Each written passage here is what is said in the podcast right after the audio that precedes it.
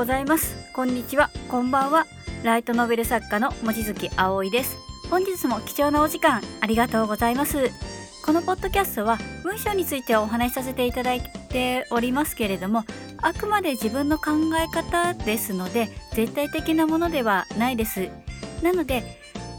コーヒーやお茶を片手にリラックスして聞いていただけたらなと思います。もし文章に関する気になること質問などがございましたら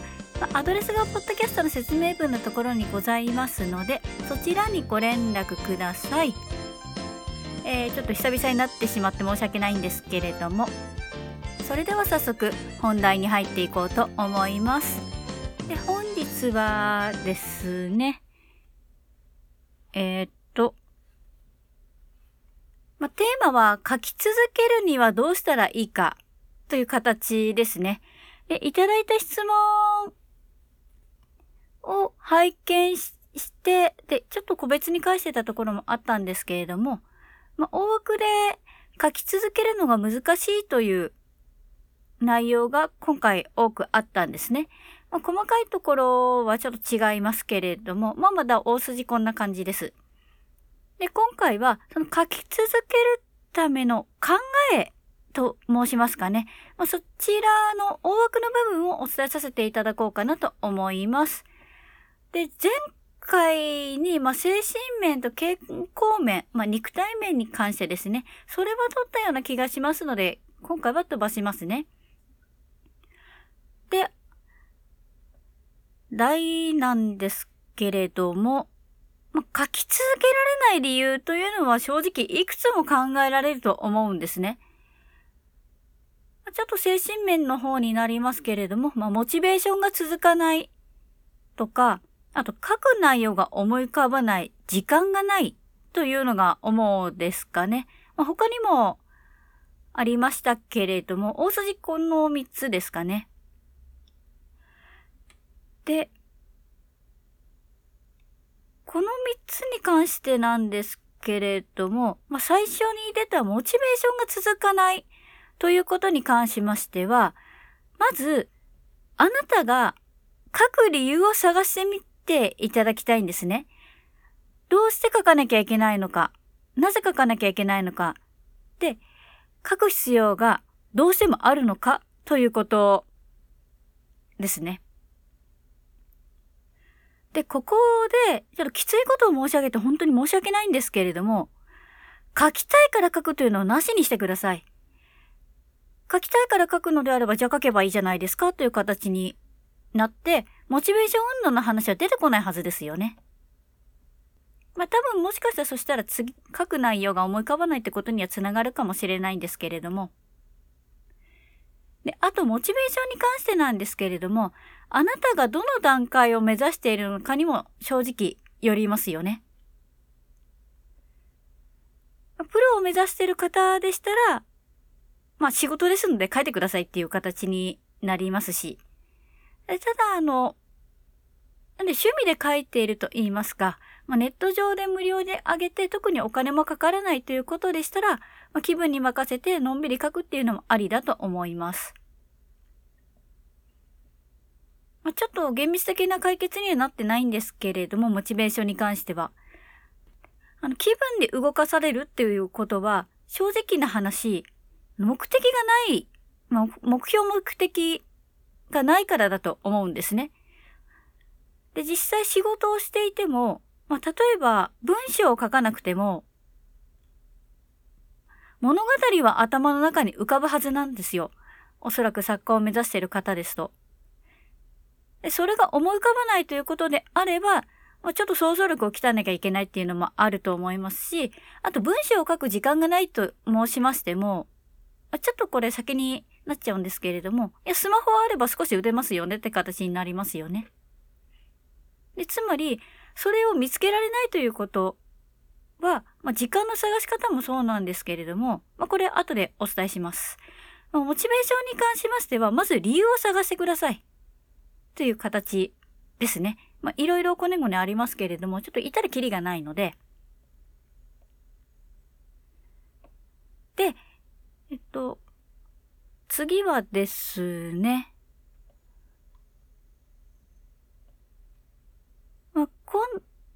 と順番を変えまして、時間がないという内容にし、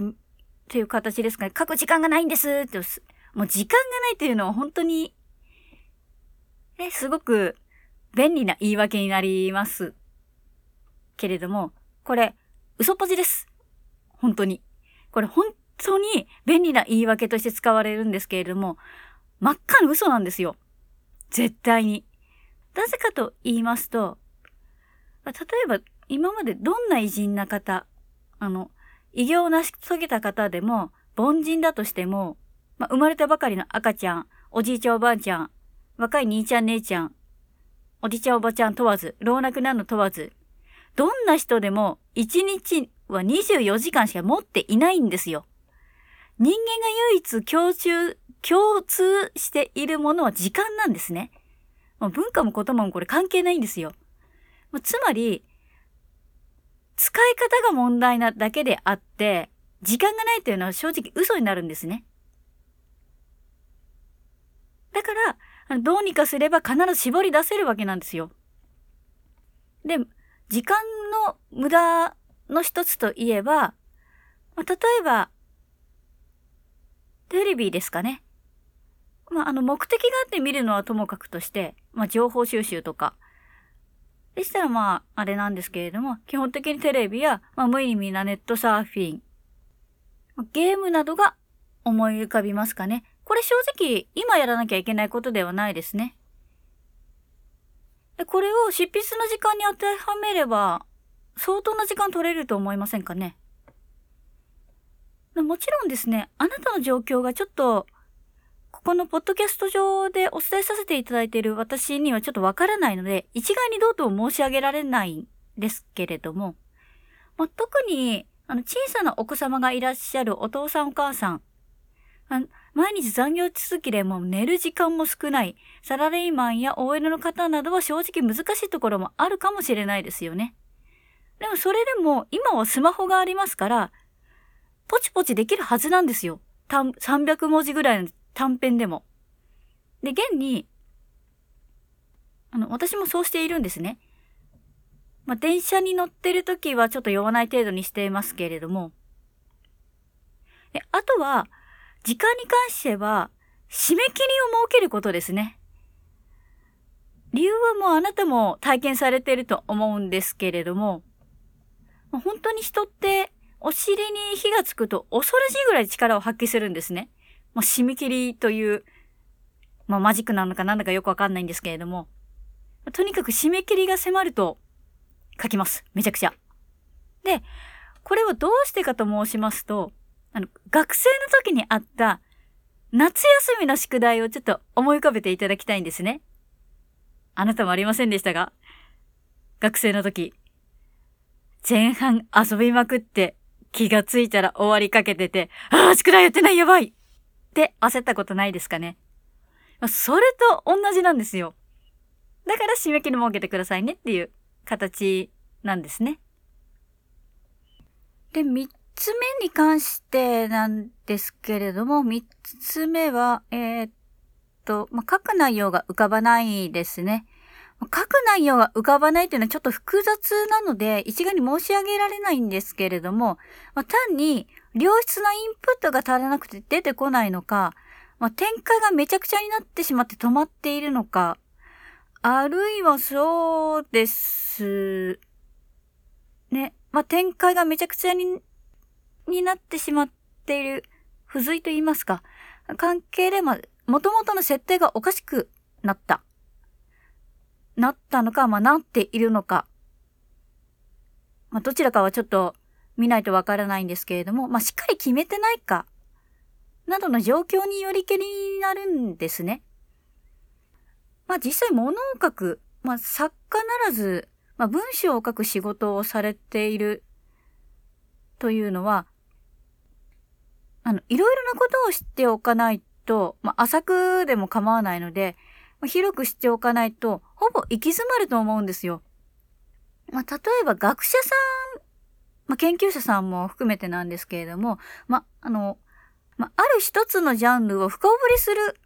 という、いうのは、まあ、正直私は作家の場合は危険だと思うんですね。まあ、ちょっと神話なら話別になると思うんですけれども、まあ、どうして危険なのかと申しますと、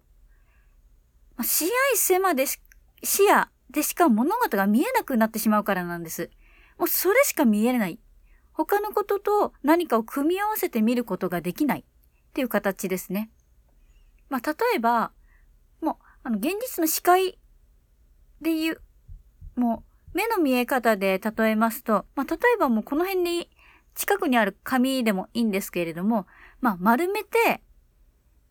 覗いてみたら、まあ、覗いた部分しか見えなくなるじゃないですか。当たり前なんですけれども、まあ、物の見え方ってそれと一緒で、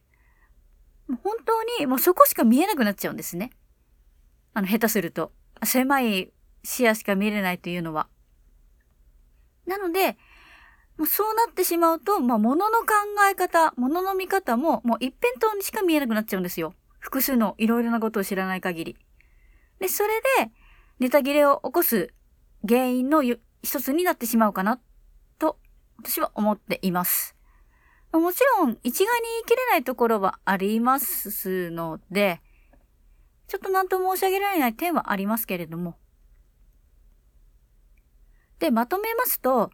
モチベーションが続かないということであれば、書く気持ちを整理してみる。書く理由を考えてみる。どうしてそれをやっているのかという、まあ、思考といいますか、それを整理してみてください。であとは、書く、えー、っと、まあ、時間がない時ですね。まあ、時間がないというのは、時間を見つけられないだけです。なので、あなたの生活を振り返ってみていただいて、時間のせい、使い方を精査して、まあ、計画し直すというのが一番近道ですかね。で、あと締め切りを設けてくださいっていう形です。まあ、例えば、まあ、今月末までに短編一作書くとか、本当に別に尊大なことではなくて大丈夫ですので、まず小さな締め切りを設けていって、それから徐々に長くかけていくようになるというのが一番いいかなと思いますね。で、もし一人で不安だというのであれば、今はインターネット上で仲間を募ることって簡単にできるじゃないですか。あの、なんか同盟に参加したりとか、あとはなろうさん、小説家になろうさんとか、あとピクシブさんとか、まあいろいろありますよね、そういうオンライン上のグループって。で、それらに、まあ、参加するんですよ。で、参加して仲間をつも、仲間と言いますか、そう、なんか気の合う人たちを見つけて、で、それで、いついつまでに何文字、まあ、例えば4000文字でも5000文字でもいいんですけれども、について、まあ、この題、お題目を作って出そうっていうふうにすると、いやおうなしに書くんじゃないかなって思います。もう夏休みの宿題のあれですね、完全に。